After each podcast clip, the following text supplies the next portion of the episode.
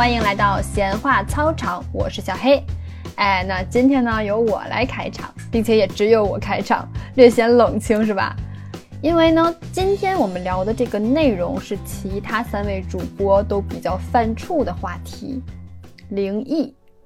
反正阿阳是一听到这个话题，立马转身就走的。但是我个人呢，又对灵异的这个东西比较感兴趣。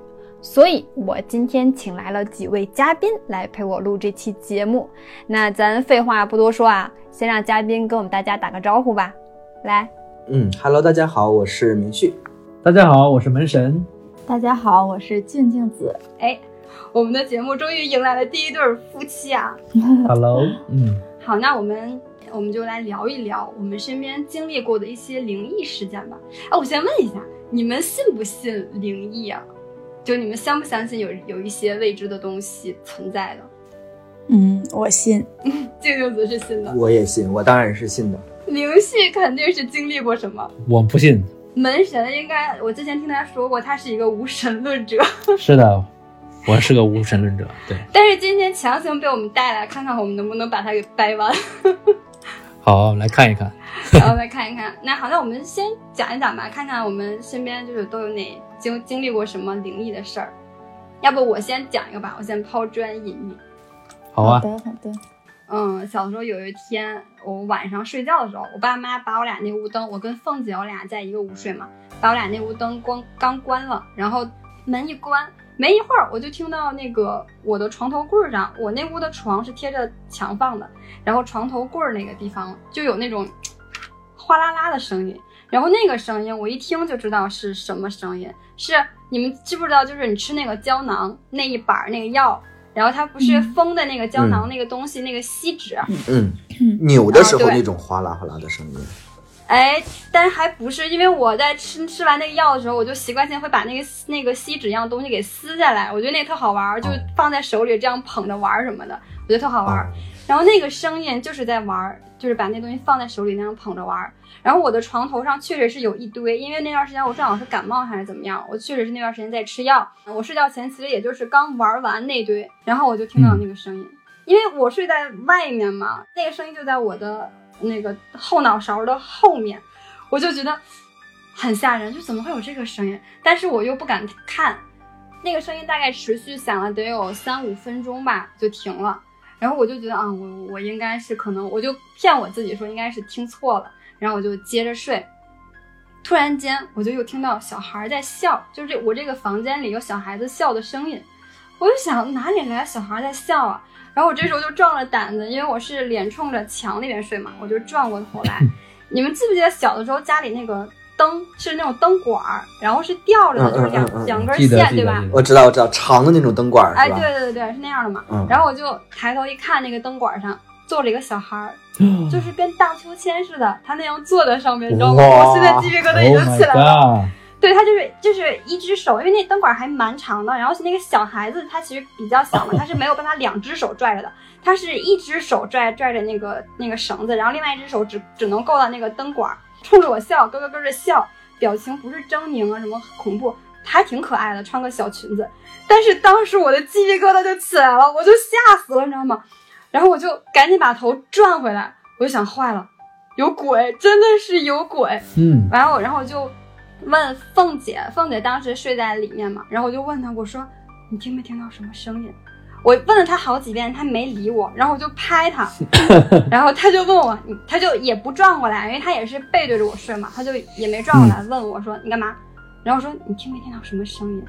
然后她就很凶的说没有，我就觉得没有就没有，这么凶干嘛呀？然后她就说完这句话就没有再理我了，可能那会儿也是小，虽然也很害怕，但是后面也哆哆嗦嗦的睡着了。第二天早上起来，我再问凤姐，凤姐告诉我她也听见了，并且她也看见了。但是我问她的时候，她很生气，她认为说咱俩都看见了，那确实坐着一小孩，你还问我，我要说我也看见了，接下来肯定会有更恐怖的事儿。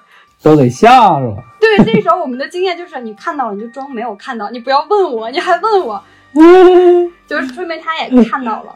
是的，是的。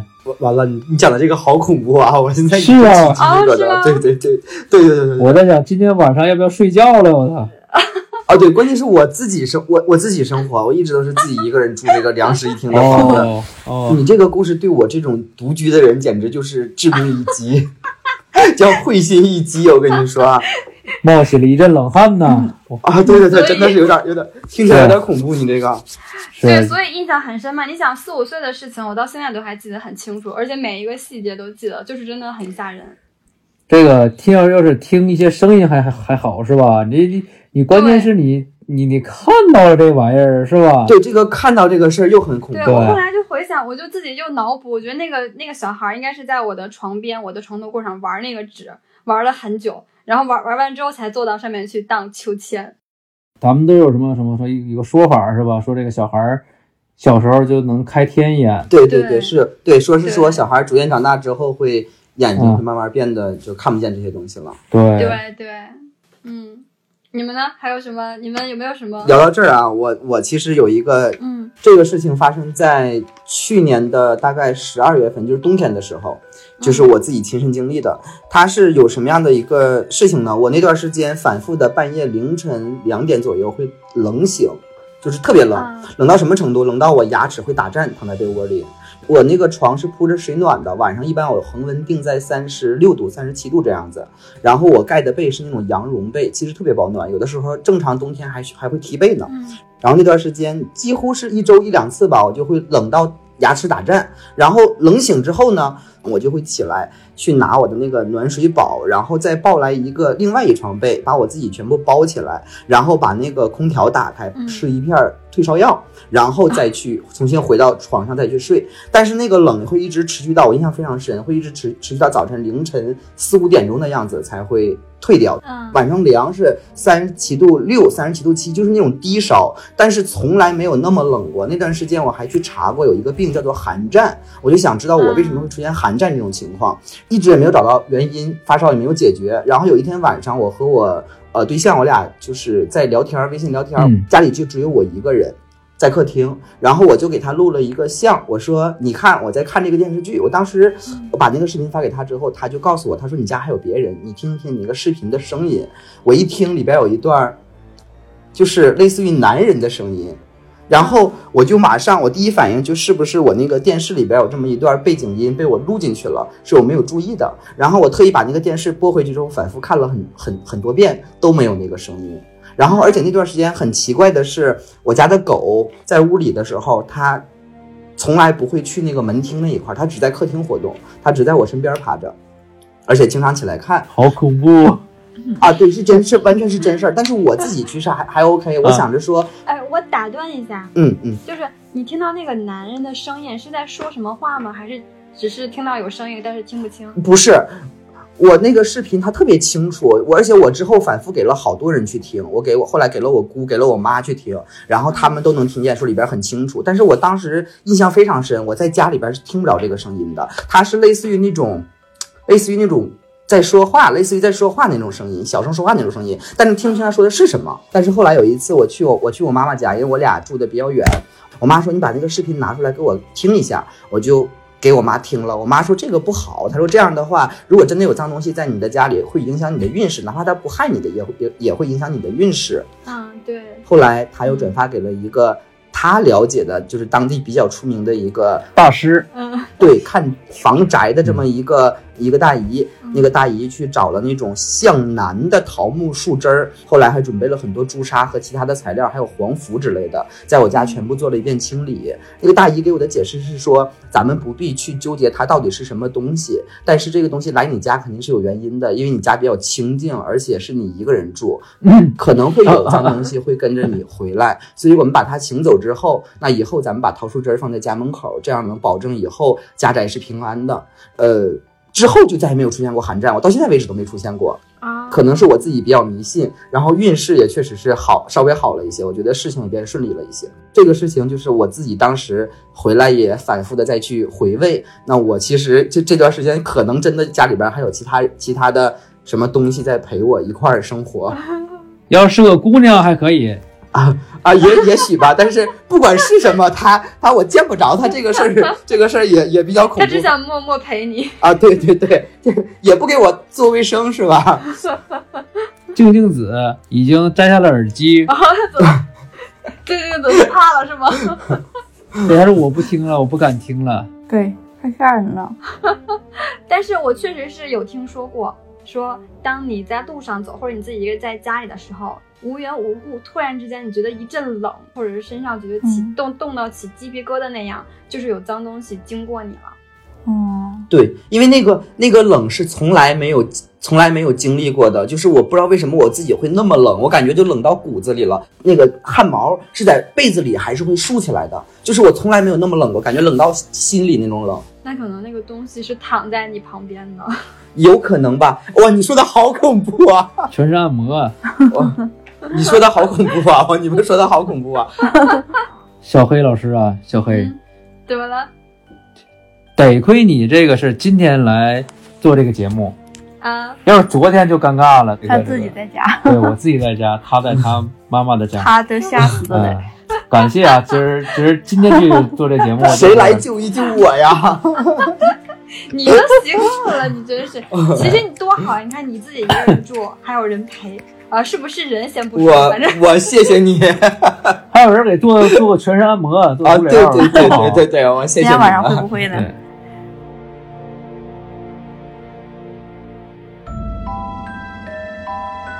就有一次半夜睡觉，我突然突然醒了，然后为什么呢？因为我听到我家那个走廊，就是门口卧室门口，因为我睡觉喜欢关着门，我听见卧室门口有我我爷爷已经过世了，有我爷爷走路的声音。嗯，然后那一次被就是声声音很很清楚很清楚，那次真的是把我吓着了，因为听得很清楚，就是我爷爷，我爷爷生前走路，他去世前可能腿有点抬不起来，脚走路啊会鞋会擦地，有那种擦地的声音。哦啊，对，，然后我我听得好清楚，我说怎么办 怎么办？然后但是也不敢出门看，也不敢就是去求证，然后也不敢做别的事情。然后那件事儿之后啊，我家就安了好多监控，就在这个头顶上。啊，你 对他拿手机就可以看，这样我有个好处就是我躺在床上，如果我害怕的时候，我就可以拿手机看我家门口的那个。但是我觉得安了这个更吓人呀。对你按完之后再再看，这种感觉是更更让人你害怕的。你不要说了，不要。对你光是听到，你还能骗你自己，可能是听错了，幻听。你看到了，你就没有办法骗自己。耳听可以为虚是吧？但眼见一定是实的。嗯，对，我理而且解啊，理我觉得。监控它那个晚上它那个夜视功能不是就是黑白的嘛，还有点点淡淡发绿的那个那个。我觉得那个你如果你你用那个拍到一个人，还在看你，对我理解，我理解啊，那确实会更恐怖了。当时就就不会是汗毛竖起来了，我估计你整个人都该竖起来了。我觉得这种事儿应该经常发生吧？是我比较特殊吗？我的体质比较特殊吗？对呀，我刚想问你的体质是什么体质，还有呢，我跟你们说，还有呢，还想听？还想听？我再给你们介介绍一件。你好好征服一下我这个无神论者。呃，一一六年，我的爷爷是在一五年的五月份、六月份去世的。当时我人在缅甸，然后当时我爷爷就在国内过世了。然后因为我是我家的长子长孙，然后呃嗯非常得我爷的疼爱，所以当时我爷没了之后，我在缅甸哭的昏天黑地，然后那个一整天都没有上班。后来在一六年回到国内，然后回家过年，也是这套房子。当时是过年前几天，然后有一天晚上，就是我和我的两个姑姑和一个叔叔，我们东北人在过年的时候会打麻将。嗯，我背对着我们家的入户门，我的人是扶着麻将桌这么正坐的，然后突然就开始感觉晕，晕到什么程度呢？我说二姑我晕，我说你扶我一下，我就抓了我左右两个姑姑的手，结果他们没有拽住我，我就继续晕，躺到了地上。坐到地上之后，我坐着，我说我还晕，我就开始滚在地上。啊，只晕不恶心，就是纯晕，就感觉是天是在转的，感觉我整个人是要失去平衡的那种状态。然后我二姑父就把我从地上抱起来，抱进了卧室，放到了床上。他们在外边就给我大姑打了电话，我大姑因为年龄比较大了，她特别信这种，就是我的爷爷来回来看我了，因为我爷爷呃在就是生前是有高血压的，他经常犯那个眩晕症啊，哦，给你附身了。嗯，可能反正回来看我吧，就可能会对我有影响。然后当时怎么解决呢？我二姑父拿了拿了烟，点了烟，在我头上转，说如果是明明的爷爷，我叫明明小明，然后说说是爷爷，那就跟着走吧，我们给你烧点纸，看也看过你的孙子了，咱们就别再就是打扰他正常生活了。然后我二姑父下楼买了那个黄纸出去烧，大概有个二十分钟，我在屋里躺着，嗯，突然就好了，好了之后我就出来继续打麻将。对，所以这个事儿其实是我我我自己感觉当时也是非常神奇，而且我对这个事儿深信不疑我这个无神论者要跟你辩证一下，啊。我觉得你就是低血糖了。不是不是，低低血糖不是，我自己也有低血糖的毛病。我低血糖的毛病是，人低血糖的时候是会出虚汗的，而且会呃不只是头晕，头晕是最弱的一个反应。人低血糖主要是出虚汗，然后会发抖，然后微晕。对，啊，微晕啊啊啊，这样我随身会带着糖，我有低血糖，有低钾，然后所以这些病的这种症状我很清楚哎。呀妈呀，你对，当时没有任何其他症状，纯晕，就是那种超超级晕。啊，哦。我这无神论这个动摇了百分之零点五吧。哎，那那我再给你讲一个，我刚想起来一个事儿，嗯就是我一个朋友的事儿。他父母家离一个公园特别近，然后他爸妈呢每天晚上吃完饭就会去那个公园儿溜溜弯儿，但是每天都是夫妻两个人一块儿去啊。完了就有一天，那天不知道怎么回事儿，他妈就是特别急，就吃饭吃的也特别快，然后吃完饭就开始换衣服，准备想要出门去遛弯儿去，但是他爸还没吃完呢。可是他妈就也不理，就不知道怎么回事儿啊。就是那天他妈就特别急，也没等他爸，自己换了鞋，然后就出门了。完了，他爸就赶紧紧扒了几口饭，也换衣服出门了。他爸就沿平时他们一起遛弯的那个路线去找他妈妈，就是从家里一直走到公园，绕一圈再出来这样的。完了那天呢，他爸刚走到那个公园进去，就看见他妈已经从里面出来了。然后他爸还说：“哎，今天怎么就遛这么会儿啊？说咱们要不要再遛会儿啊？”他妈就也不理他爸，就不知道怎么回事儿，不搭理他。然后他爸跟他说什么其他的话，他妈也也不接茬儿。然后就这样一直回到家，进家门，他妈就开始哭。不管你怎么劝他，怎么哄他，他都停不下来，就一直哭。完了，他爸爸就有点着急了，就说话就有点横了，说你到底在哭什么？哭什么哭？这么说话的时候，他妈妈才说说，我也不知道我为什么哭，我就是觉得我这个脑子里面全是水，我得把它们哭出来。不光是这样，他妈妈的性格也就发生了很大的变化。总之就是跟平时完全是两个样子。嗯嗯后来他们就不得不往邪门这方面想了，然后他们就说：“那咱们就赶紧问问。”结果就碰到一个大爷，那个大爷就是他妈妈，他们也都认识嘛。那大爷说：“我还真看见他着，我印我印象特别深，因为那天呀，你妈她自己来的，平时都是你爸妈俩人，那天她自己，我还叫她着，她不搭理我，他自己就在那个河边那儿站半天，然后就开始往回走了。后来一打听，前段时间这个河边刚死了一个人，呃，一个女的，然后她有精神病，而且呢家里好像还有什么事情挺惨的，我记不清了。总之就是她自己跳河被淹死了。然后你再对应，就是回想起他妈妈一边哭一边说：“我这个脑子里全是水，我得给他们哭出来。哦你就能对上了。哦，对应上了。对，然后这回他们就信了，嗯，就又找人找大师啊什么的问，就说那这种情况这种情况怎么办？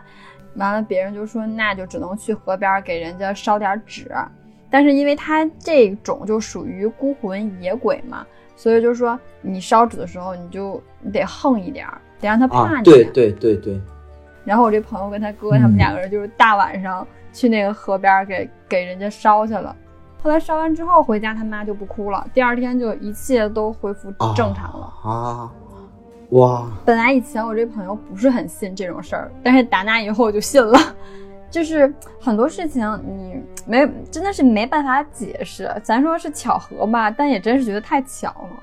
哎呀，对我我我给大家讲讲我为什么就是会会会笃信这个就是有神论会变成有神论。其实我以前的时候和那个呃门神是一样的，就是我其实心里边对这个事情是非常持怀疑态度的，因为小的时候可能不懂事儿吧，然后我们家是呃东北人，然后而且而且我家是少数民族是满族，所以我家有一个族谱。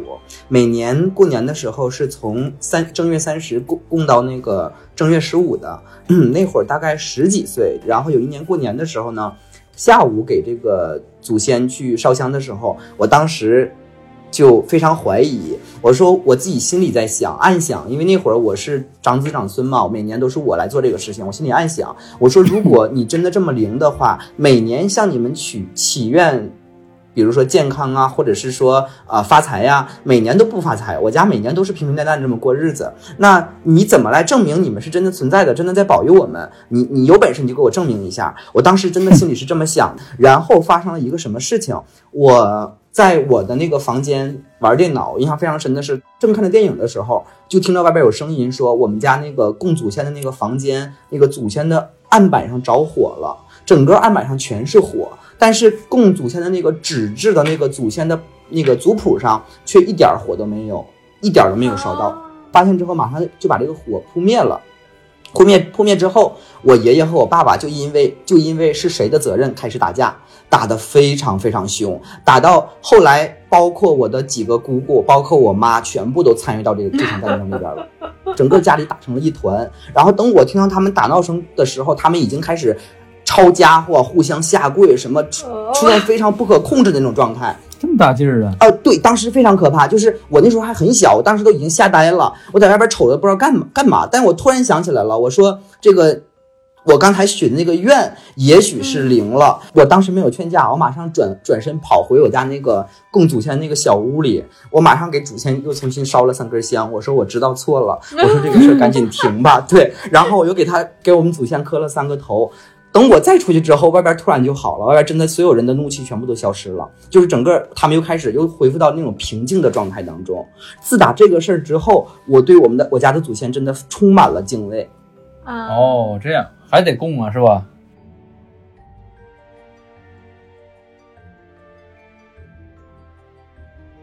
还你们还有吗？静静子有有没有想到什么灵异的事件？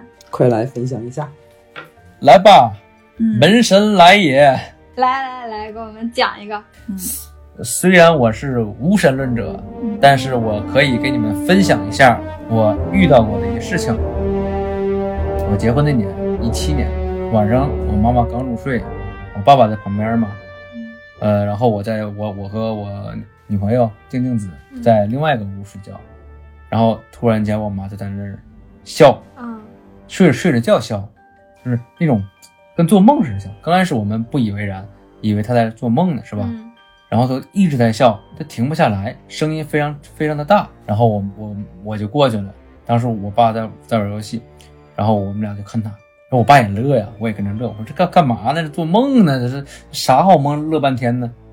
我们到后来给他晃醒了，晃醒了之后，看着我们，眼神看着我们，但是还在笑，就眼睛睁开了，但是依然看着我们，他还在笑。我们说你在笑什么呢？啊，他就哎呀，这是没事儿，没事儿，没事儿。他说说说什么没事儿？哎呀，我收不住啊，停不住啊，他一直在笑。你感觉这个笑一直收不住，给我给我我爸我俩吓坏了。没，我俩没见过这种事情啊，就我俩就开始在那哭了，就是这转这儿，我说咋了？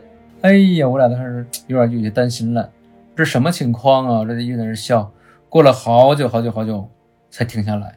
那天晚上都睡过去了，过了一天还是两天，又开始笑，睡睡就开始笑，这一笑还是停不下来，就是他一闭上眼睛就开始笑了，哎，没几分钟就开始笑啊。然后我就做梦嘛，做梦了。他说他做梦，他走到了那个五十八楼、五十几楼，走走到那会儿，他碰到了一个人，但是他他没看见那个人长啥样。其实那边应那边可能是之前有人去世的，说梦中他了。梦中他之后，他一直在笑，笑笑笑。哎呀，反正我是无神论者呀。我爸我俩就 不行，立马我就开车就去那个人民医院挂的急诊。刚开始我带他去的是精精神病院，后来发现不太对劲儿。精神病。然后后来，因为我感觉精神出问题了嘛，然后就去人民医院，然后看那个急诊。嗯。急诊呢，看看了半天，没有事情啊，看着没什么事儿啊，说话也挺清楚，是吧？嗯。都表现的什么事情都没有一样。紧接着，第三天还是第四天啊，一睡觉又开始了，哎呀，那时候给我们心窄坏了。嗯我媳妇在那屋啊，就也不敢出来，老害怕了。然后，然后我就学那什么，他不是说什么什么什么，立筷子，哎，立筷子，说这整个碗儿、啊啊整水立个、立个筷子，对对对对，我就拿了三根筷子在那戳戳戳戳。嗯我说是谁？我把那去世的家人都念了一遍。当念到其实也是孤魂野鬼的时候，嗯，立住了，真的吗？真的呀，哎，那你怎么知道那个人的名字呀？孤魂野鬼不是名字。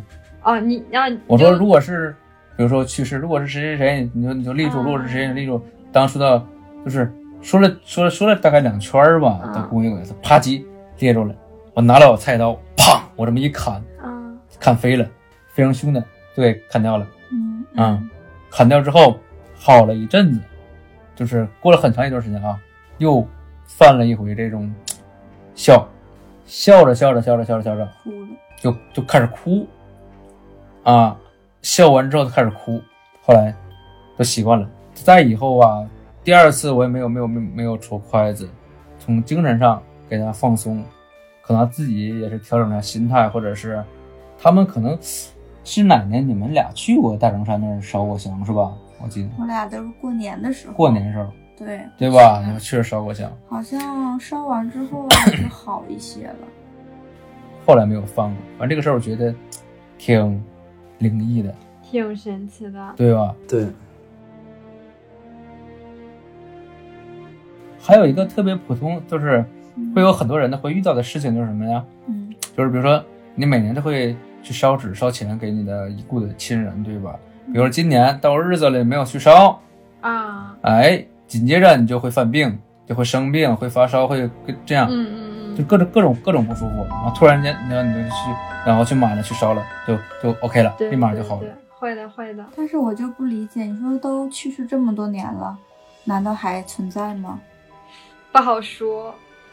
这个这个我遇到过，就是因为这两年不是国家提倡那个要文明祭祀嘛，嗯就是现在啊开始不让烧纸了，了对。嗯然后今年是连续两次都没有送成，在大概就前一段时间吧，前一段时间正好赶上那个寒衣节了嘛。那今年我做了一个什么梦啊？我梦见我爷来我家看我来了。当时我住在是我家小的时候的平房里，然后我爷看我说这个现在天气很冷了，说那个你和你妈要多穿衣服，就是交代了很多话。然后后来我爷说，我爷说已经不早了，我要走了，他要回去了。然后我说爷，我送你吧。嗯，不能送这个时候。我爷说你别送我了，你就到这儿吧，你不能再走了。然后我我就跟他离别分别，然后我就开始哭。我我那天晚上哭醒的时候，我自己非常诧异，我还特意拿手摸了一把脸，我发现真的满脸都是眼泪，然后包括枕头上都是眼泪。第二天早上我很早起来之后，我就赶紧给我姑打了一个电话，我说姑，我说咱们啥时候订烧纸去啊？我说我我爷估计是想我了。后来我们就去烧了纸，烧完纸之后再就没有梦到过我爷或者是我爸。对，嗯，对，其实我觉得这个梦梦到已故的亲人这个事情，我觉得科学就很难解释，因为我们用科学的方法来说，都是日有所思，夜有所梦嘛。但是你像你梦到已故的亲人，你根本白天就没有想，甚至于可能你这一段时间你都没有想这个人，对对，没有没有但是，突然间你就梦到，就觉得没来由的，就很神奇。对。但是我也确实是有梦到过姥姥一次，嗯然后她跟我哭，她生活的那个房间环境非常的破，就是又脏又破又冷。然后他就跟我说说，哦，对，然后他说他说我好冷，我没有衣服穿，也没人管我。第二天我就醒了，醒了，然后我就跟我跟我妈说，我说我我梦见我姥姥了。她说她特别冷，没有衣服穿。然后我妈突然想起来，前两天是我姥姥的忌日，但是没烧纸，他们给忘了，然后就赶紧去烧了。啊，那和我是类似的。嗯其实应该考虑一下那个姥姥的那个是那个就是墓地呀、或者是呃骨灰盒啊，是不是嗯出现了什么漏水呀、或者是这种情况，哦就是可能可能有这种暗示。就是哎，我还真没往那儿想。有我家里边好像有过这种情况，就是做梦梦到说，就是已故的亲人说他的房子啊，他现在住的房子漏水，然后他们就去墓地里看了一眼，他们那个正常咱墓地就是下下骨灰盒上面是一层石、呃大理石板或者石膏板，它是防水的，就正常里边是不应该有水的。然后当时我们去看的时候，就是它那个墓地就漏水了，然后把那个骨灰盒就给淹到了。所以其实我觉得可能跟这个也有关系。但是如果他说他住的环境差，就可能是他的骨灰盒或者他的墓墓地墓园出了什么问题。哇，我鸡我起鸡皮疙瘩了。哎，那还真是，那我还真没往那儿想，我我以为是忌日没烧纸啊。啊，对，如果他说他缺钱花，就是没烧纸；但是如果他说他嗯住的差，那可能就是他墓园出了什么问题。啊，那还真是有可能。我当时还真没往这儿想。对对，可能有一定的关系。但是其实对我来说，我很愿意梦到已故的亲人，我觉得非常的温馨，非常的温馨。对，因为平时是见不着他们的。对，就很亲切，确实。在梦里人，因为它发生的就跟那个真的一样，是吧？啊，对对对，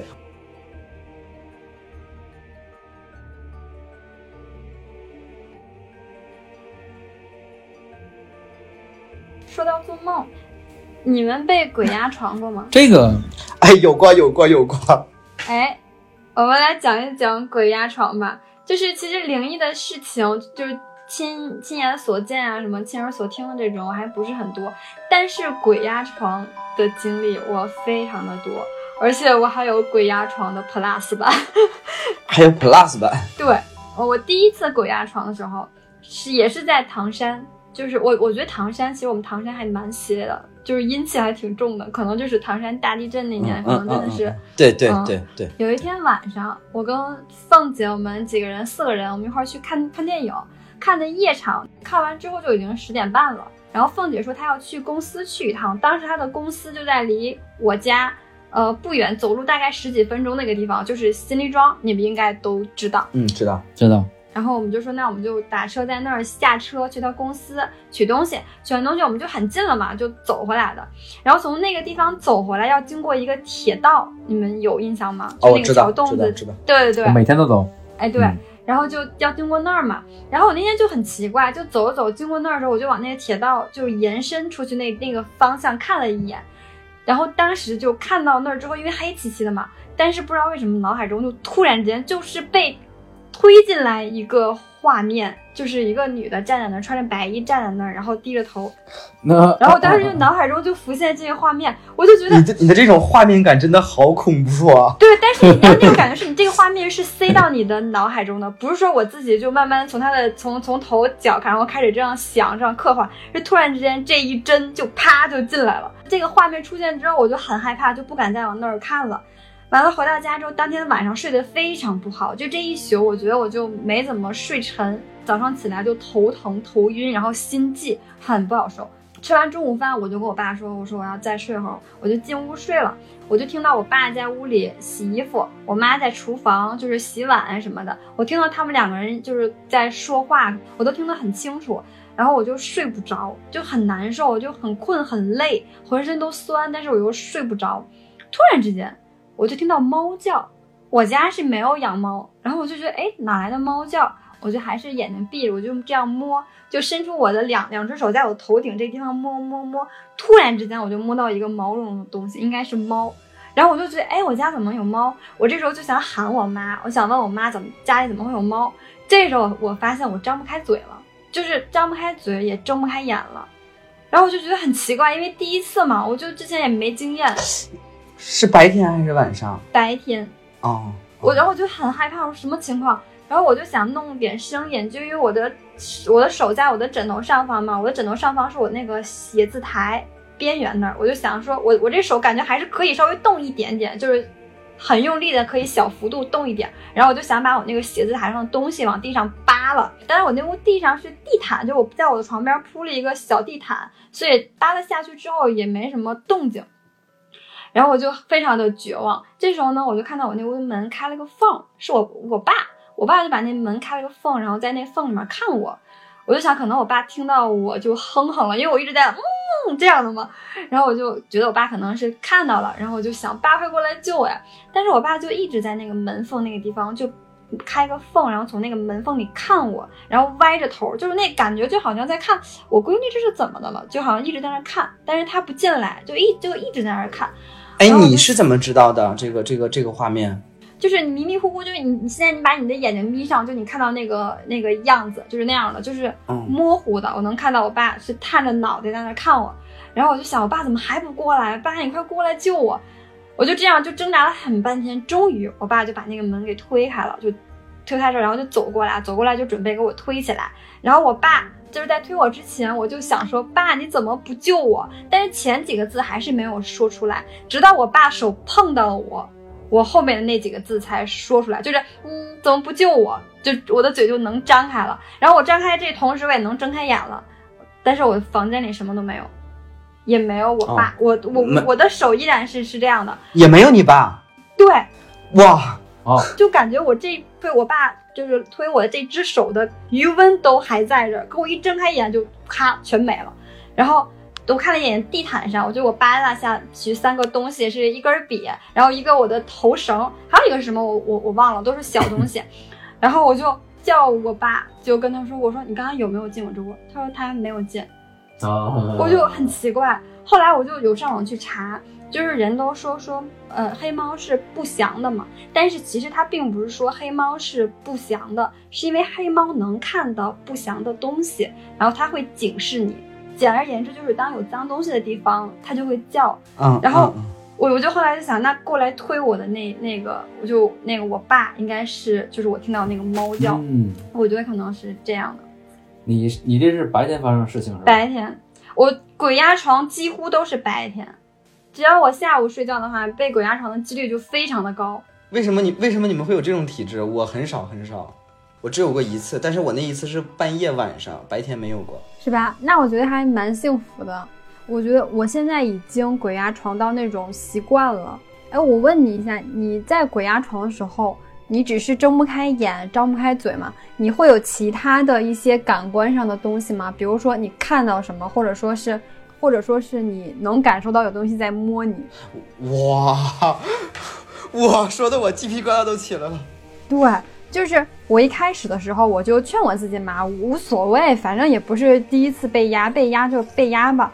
但是后来我就发现，如果我真的不把注意力集中在赶紧睁开眼、赶紧醒来这件事上，接下来就一定会有更恐怖的事情等着我。所以每一次被压，我都会很着急的想要醒来。有一次就是鬼压床，依然是下午，当时我是跟我的舍友我们合租嘛，因为当天早上我们起得特别的早，因为要装空调什么的，反正总之就大家起得特别的早，然后又很累，都折腾完之后，然后我们俩就说睡一会儿，我们俩就在客厅的沙发上，一个横着躺，一个竖着躺，就在那儿睡觉。睡着睡着，我突然间就被压了，但是我那时候已经也不是第一次压了嘛，我就觉得没关系啊，压就压吧，我太累了，太困了，无所谓。然后我就接着睡，就不管它。突然之间，我就感觉到我的脚腕被一双手给抓住了，就是腾的一下，就就有一双手抓住了我的脚腕，我就一激灵，因为这个是第一次，除了睁不开眼，然后呃张不开嘴，还有其他感官上的东西，然后我就有一点怕，但是还是因为太累了，就是实在太累，又累又困，我就还是没有想去挣扎，我就想算了，就接着睡吧。然后我就清晰的感觉到这双手从我的脚腕儿开始往上爬，因为它爬的速度不是很快，它是一下一下一下一下这种，经过我的脚腕儿，然后小腿、膝盖、大腿、胯。等到它爬到我胸以下肋骨这个位置的时候，我就觉得不行了，我得赶紧醒来，我必须得立刻马上醒来。再往上爬的话，一定会出事儿的。然后我就开始拼命的挣扎，使劲想要发出声音。我觉得在醒着的人的眼里看看我，应该是在拼命的，就是嗯嗯这样的。然后我的那个舍友他就听见了，他就醒了，赶紧就推我小黑小黑，然后就给我叫醒了。他一碰我，我就醒了，我就能睁开眼了，那些所有的感觉也都消失了。就这个也是我印象非常深的一次鬼压床，就是他爬上来的那个感觉真的太清晰、太真实了。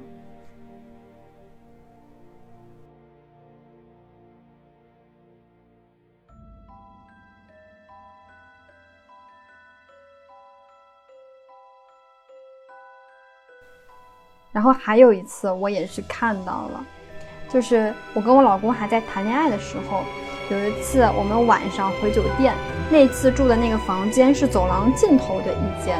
其实我不是太愿意住走廊尽头的那一间，我理因为解，我听说过，对我对那个走廊尽头好像是对不太不太好一些。对，嗯嗯。但是那天去的时候，因为已经没有其他的房间了，就只能住那儿了。完了，晚上我们两个回酒店的时候，我们就我就挽着他的胳膊，我们俩就有说有笑的嘛，就在往我们俩那个房间那儿走。走廊的尽头是一盆花，放着一盆半人高的花。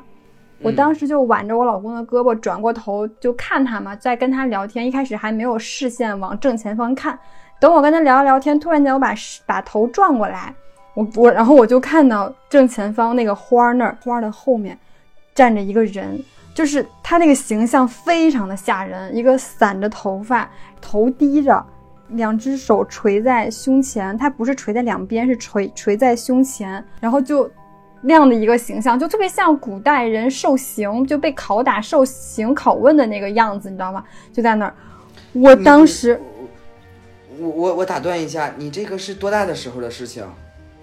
就就是前两年的事儿啊，我跟我老公结婚前嘛，那会儿已经谈恋爱了。为什么成成年之后还能看到这个事情？然后你对啊，我也不知道你，继续，你就是搞不清楚。我当时看到他，第一反应，我跟你说真的，就是电影里拍的是真的。当很恐怖的镜头出来的时候，然后电影会给你配一个钢琴键嘛，就咚的一声，然后我那个脸迅速的就转回来了。我老公当时在跟我说话嘛，他也在看着我，他立马就发现我的脸变了，然后他马上问我你怎么了？愣了好半天，我没敢说，因为我老公的胆子非常的小。但是事后我老公跟我说，当时我那个脸色一秒就变了，变得非常非常的难看。我们俩就赶紧走到那个房门前，我就那个头就再也没敢往那花那儿看，赶紧开门进屋了。然后晚上睡觉我就被鬼压床了，就是我睡着睡着觉，突然间我听到浴室有人在洗澡，然后就给我吵醒了。醒了之后我就发现我我不能动了，但是我听到那个洗澡的声音是我老公，我还叫他，他也有答应我。然后等他洗完澡出来，他就站在我的床边看着我。我俩当时订的是一个标间儿，就是两两张床嘛。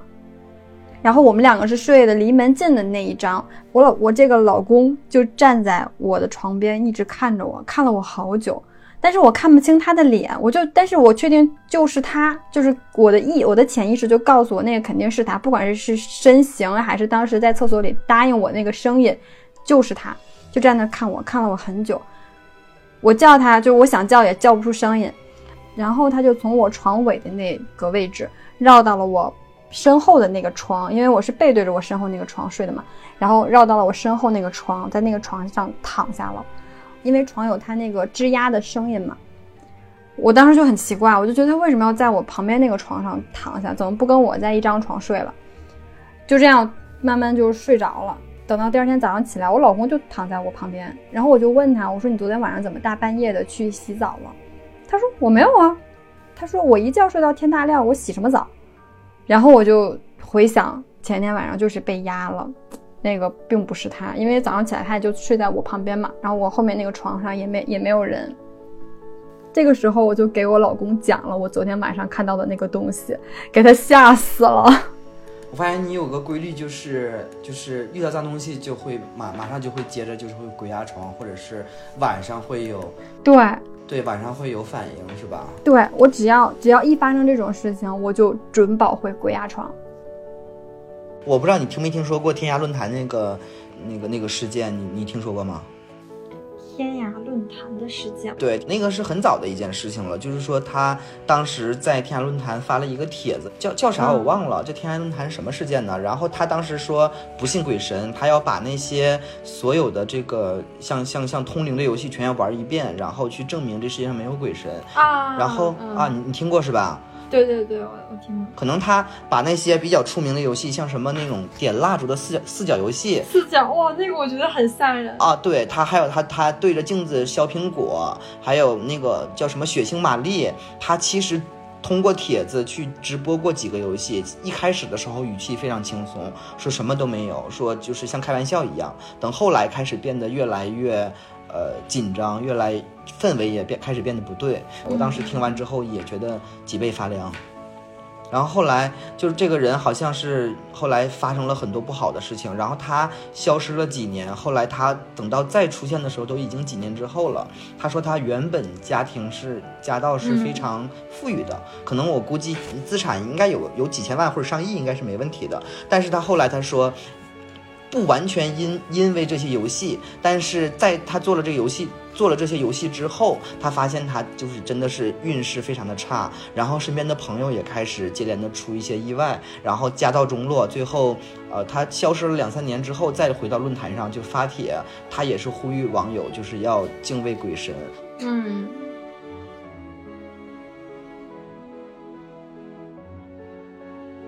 我认为就是人应该相信的，就是要人要相信有超自然，或者是有呃比你更强的力量是存在的。我们可以不去惧怕鬼神，但是一定要敬畏，就是不要拿这个事情来去开玩笑。就是我一贯的原则，就是因为我不做亏心事，所以我认为哪怕真的有鬼神，其实哪怕他晚上来看我，或者在我家，我都觉得他应该不会害我。嗯嗯，对，另外就是就是人其实还是要要有所信仰的，就是如果人真的没有信仰，我觉得很枯燥或者很单调，很很无情。嗯，后来长大之后，我发现其实有神论是一个很很温暖，是一个很好的一个事情。对，就是你相信有一些未知的一些力量在的话，我觉得是可以督促我多做好事，不要作恶。起码人是要有敬畏，有有敬畏之心的，嗯对自然，对这个其他的人或者对其他的事情有敬畏之心。嗯，你可以不相信他有，但是你还是要存着一颗敬畏的心。对，这是这也是我们人应该坚持的这个想法。嗯，那好吧，那我们今天就先聊这么多吧。OK OK，嗯、希望下一期有机会我们再来请到明旭、门神还有静静子来我们的节目玩儿。OK，我也很高兴能够跟大家分享我的故事，然后将来有机会咱们再见。好，那我们下次再见。OK，嗯，好的，那好，那就今天先这样，感谢大家收听我们的闲话操场，我们下期再见，我是小黑，拜拜。拜拜。再见。好吓人，我天哪！